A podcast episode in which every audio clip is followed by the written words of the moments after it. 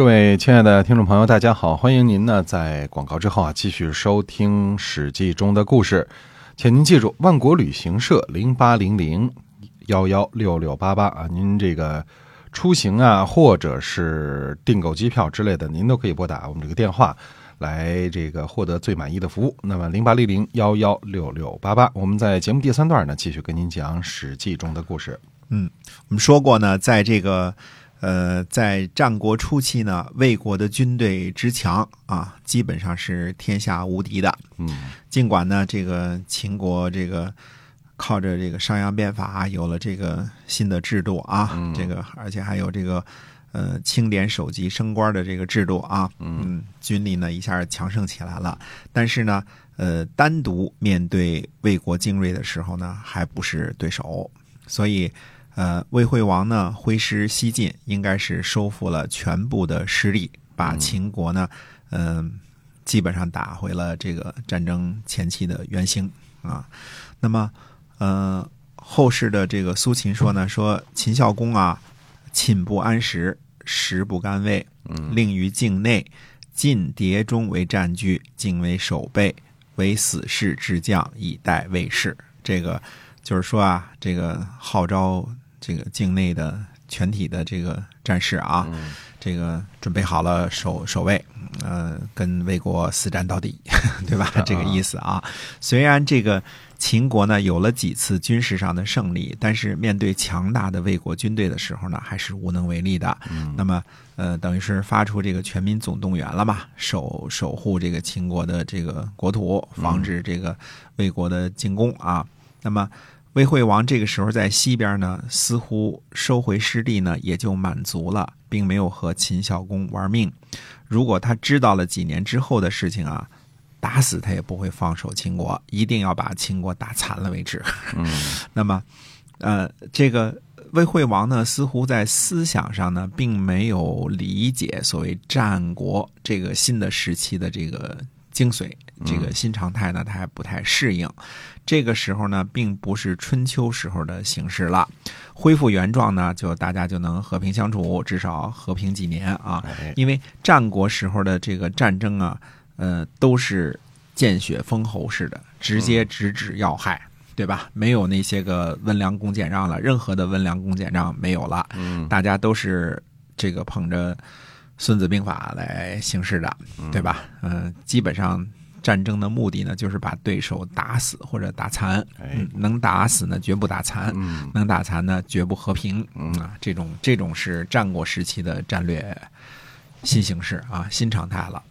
那么秦孝公呢，呃，命令所有的城池都准备武器，誓死保卫国家的时候呢，又是商鞅出了力。商鞅呢？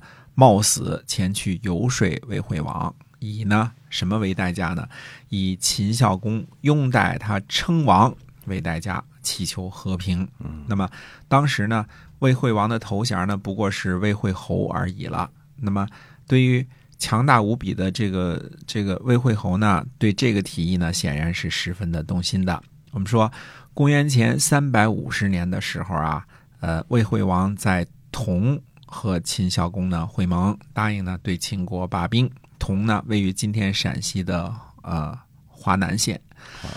呃，魏惠王在公元前三百六十二年呢开始休养生息，挖鸿沟，建设大梁，这个治国的这个方略呢也很不错。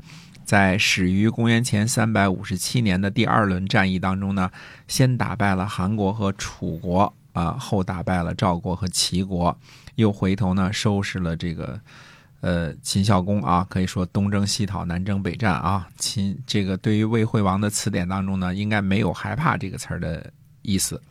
到公元前三百五十年的时候呢，魏国的这个霸业呢，实际上这个时候到达了顶峰。那么，即便是这个牛气冲天的秦孝公呢，居然愿意自己屈尊，去这个这个尊奉这个。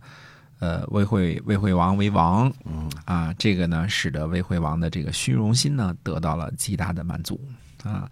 我们说魏惠王呢，呃，这个时候呢，其实没有明白呢，称王这件事呢，表面上看起来是风光无限的，对吧？实际上是个大大的坑。大家呢都是诸侯，你称王是个什么意思啊？对吧？这个诸侯嘛，大家级别上都是平等的，嗯最多大诸侯、小诸侯之分，但是称王就不一样了。大家对于这个呃周王这个王啊，是还是应该没有什么认知上的分歧啊。这时候的周王室呢，实际上就是就剩下一顶帽子了，嗯，对，对吧？对谁呢都不会形成任何威胁了有。名无实了。哎，对，大家对于楚国那个王呢也没太大所谓，因为楚国几百年前嘛，就从楚武王那时候就僭越称王了，对，大家也都习以为常了，知道呢，实际上楚国也不过就是一诸侯而已。嗯，而且呢，这个呃，楚国呢基本上不大参与三晋和齐秦之间的矛盾，楚国自己呢地盘大的不得了，也不在意呢跟大家去抢地盘儿。那么魏惠王呢就不一样了，各个国家呢几乎都是和这个魏国都是邻居，对吧？嗯谁知道哪天闹一些边境摩擦，那么就可能打起来，对吧？那么魏国的军力呢强大，没有人打得过他，几国联军他也照打。邯郸这样的大城市也照拔，对吧？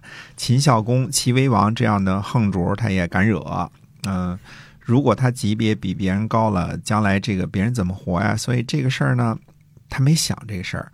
商鞅呢，绝对是给魏惠王呢下了个套就就等着他称王，好招致天下诸侯的这个羡慕嫉妒恨。嗯呃魏惠王呢，居然为这个事儿呢，这个因头呢，就和秦国呢就罢兵了。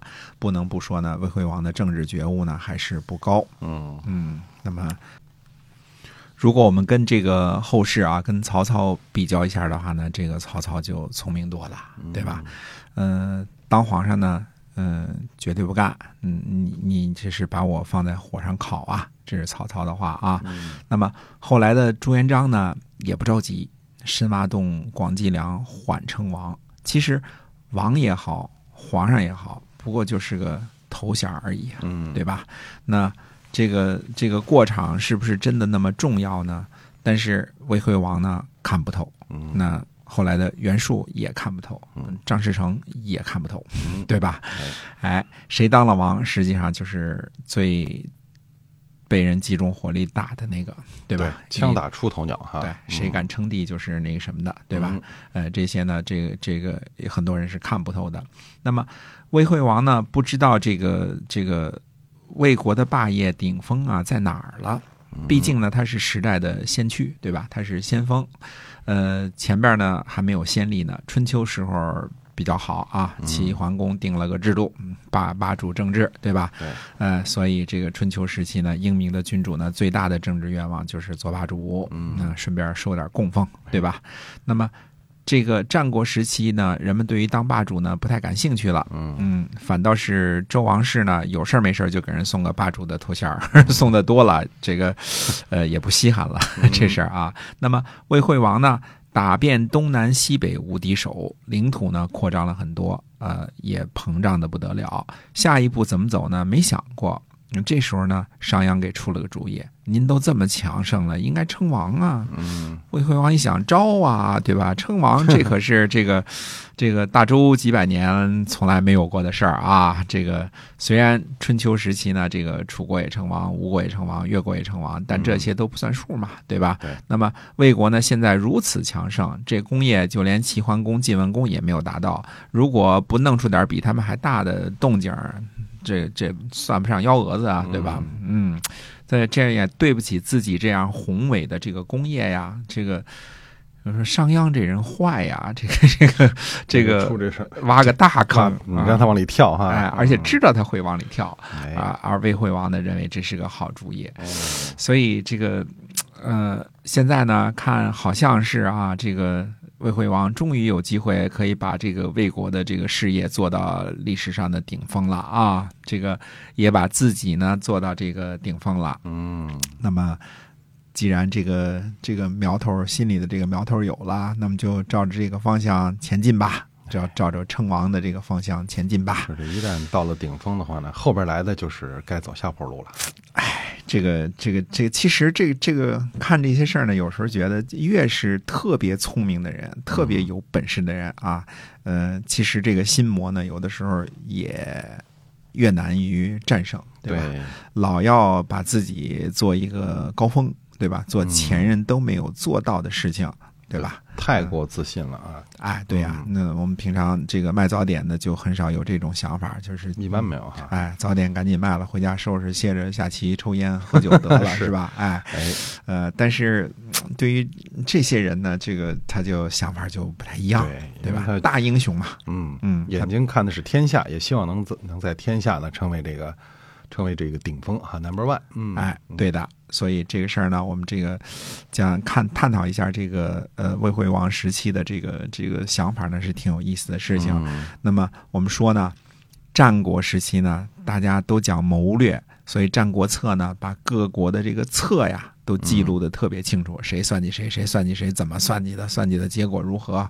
对谁的策好，谁的策不好，这些都讲的特别的清楚。嗯但是呢，对于真正的影响这个历史进程的一些个大的方向呢，嗯，反倒是不太注意了。嗯所以我们现在讲战国呢，很悲催，没有留下什么呃记录。嗯、这个讲春秋的时候，我们可以一年讲好几件事儿，从不同的细节来推断出这个时期的所有的做法。